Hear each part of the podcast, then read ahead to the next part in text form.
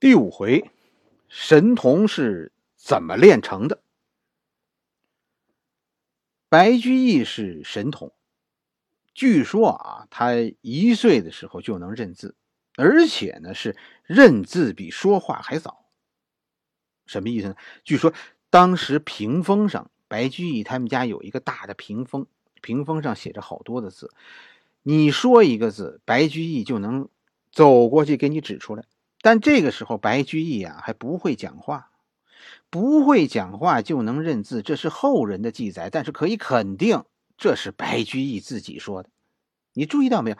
白居易所说的这个认字神功，和你学英文的本领有一拼，都是不会说但懂意思。学外语就有这个特点，就是先会认字，然后会读汉语。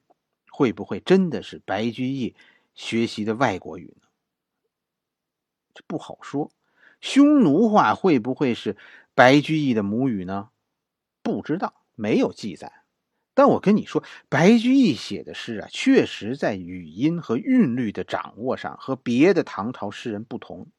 不信，你读读白居易的诗，闭口音特别多，嘴唇基本上不动。我跟你说啊，你嘴唇基本上不动，你就可以把《琵琶行》读下来。你试试：“浔阳江头夜送客，枫叶荻花秋瑟瑟。主人下马客在船，举酒欲饮无管弦。”是吧？你再读读那个李白的诗：“噫吁兮，危乎高哉！蜀道之难，难于上青天。”我跟你说，不只是《琵琶行》，白居易的诗好多都有这个特点。你看那天你背那个《将进酒》，我为什么说你背的不对呢？李白的诗多数都是在朝堂上写的，是是宫殿诗。李白的诗要喊，你不喊出来，你体会不出他的豪情。在宫殿上，你的诗只有喊出来，才能被大家听清楚吧？杜甫的诗，杜甫的诗啊，我跟你说，你要琢磨，他的诗啊是字儿难认，意思难懂，圈套圈全是学问。要是有人问你啊，说，哎，你爱谁的诗啊？你要说，说我爱李白的，那你就是一愤青，呐喊派的。你要说我爱杜甫的，哎，得，这是文人高了，是吧？是圣人门徒了。你说我喜欢白居易的，完了完了，你就是一俗人，泡酒吧喝花酒的干活。确实，这三个人的诗中，你能读出他们的生活的状。当我们了解了白居易的身世，我真觉得白居易的诗在语境上和别的诗人有不同。回头咱们再继续说白居易。人和人真是不能比，我跟你说，有些小孩啊，他聪明外露，白居易就是，是吧？刚才说了，白居易一岁认字白居易两岁的时候呢，白居易的爷爷去世。这很正常啊，这个白居易家其实是有长寿基因的，只是白居易，你想他爸爸五十多岁才有白居易，白居易两岁的时候，好，他爷爷那时候得八十多了，这其实是长寿的人了。白居易的爷爷呢，原来在长安做官，就是唐朝的官吏呢，就是已经有这种世袭的现象了，他们家就是世代做官。他爷爷一死呢，他的爸爸就被任命为彭城县令。彭城，彭城就是现在的徐州，就是我们以前讲过的楚国的都城，项羽的老窝，萧何的家乡，张合的故里，刘裕的祖籍，就是这个彭城徐州。这似乎啊是古人人生必须经过的地方。这说不清这些人物，我其实是随便挑着讲的。怎么都和这个彭城有关呢？反正我们这部书说到现在，是吧？每一集都和彭城有关，不是特别安排的，真的这是巧合。于是呢，这个白居易家就从河南新郑迁往江苏徐州。那个时候，徐州这一带呢就特别混乱，徐州这个地方战乱很多。徐州当时混乱到什么程度呢？白居易的爸爸呀，在徐州边上当县令，他都不敢把家眷呀安在徐州，而是把家眷安置在涪陵。这个弗雷吉后来很有名，是吧？中国有一个著名的小吃——弗雷吉烧鸡，就是这个地儿的特产。白居易的童年就是在这个烧鸡之乡度过的。吃烧鸡，我跟你说，有助于诗人的成长。这个弗雷吉，我查过地图，就在现在的江苏的宿州，就是垓下之战，呃，韩信挡住项羽的那个地方，就在那一片。这个烧鸡神童白居易啊，不但是神童，聪明，而且读书特别勤奋。白居易后来有眼疾。就眼睛不好，按照白居易自己的说法，那是小时候看书太多落下的毛病。就是白居易后来自己回忆，他小时候就没有玩过，每天啊都是读书、写作文、作诗，握笔的那个手啊，白居易握笔那个手上啊全是老茧，那个老茧后来比农夫的还厚。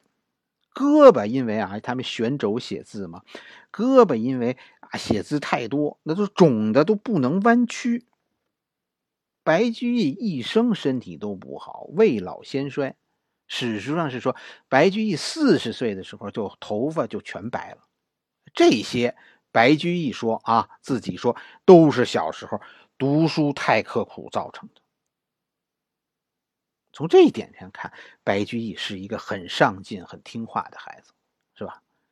很多人说现在小孩的功课太重，你听听人家白居易的控诉，你们多幸福啊！你们生活在有高考的年代。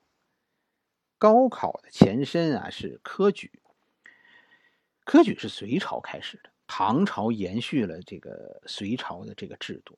你别小看这个制度，皇帝现在可以通过搅拌的方法，通 防止这个权力的沉淀。唐朝的科举制度是两种，或者说，是两级考试。第一级是资格考试，是吧？哎，考诗文，写诗，通过写诗来考察一个人的聪明程度和文化修养。唐朝为什么能有唐诗的璀璨呢？主要是高考要求。所以 你看，科举啊，确实在后来啊，桎梏了文人的思维。特别是后代的那个八股文，但你看也你也得看明白，科举制度啊，创造了唐诗的辉煌，不是这个法子不好，是我们走歪了，或者说没有主动的走歪，而是被人带上了歪路。咱们看白居易小的时候确实很辛苦，是吧？辛苦的让人心酸，也不完全是说官宦子弟就都能平步青青云。是吧？能出人头地，那也是要有才干的。这和现在的社会其实是一样的，机会不均等，但要出人头地，无论什么出身都得努力。所不同的是，你在社会不同层面上，有些位子那就不是你的，争取也没用。古人告诉咱们了：三百六十行，行行出状元。但我告诉你，人生啊，其实没有白吃的苦。吃苦就有收获，白居易的苦读没有白费。有一首你熟悉的诗，是吧？《赋得古原草送别》，这首诗你很熟悉。离离原上草，一岁一枯荣。野火烧不尽，春风吹又生。远芳侵古道，青翠结荒城。又送王孙去。凄凄满别情，都不好意思背。小学课本的诗，就是，这是白居易的诗，《赋得古原草送别》。可你，可你知道吗？这首小学课本上的诗，白居易做这首诗的时候十二岁，小学六年级。这首诗的标题是《赋得古原草送别》。赋得就是呃命题作文的意思。老师出了一个题目，叫做什么呢？叫送别。古原草是白居易给这篇作文加的副标题。赋得古原草送别，这是考试。白居易是现场答卷写出的这首诗，随手一写，连期中、期末都算不上，这就是课后练习。白居易，你说多聪明啊！随随便便一写就是这首千古名篇，都是十二岁啊！你说，要不我怎么看了你写的作文，我那么抓狂呢？人家这也是十二岁啊！好了，这一回咱们先讲到这儿，下一回咱们继续吧。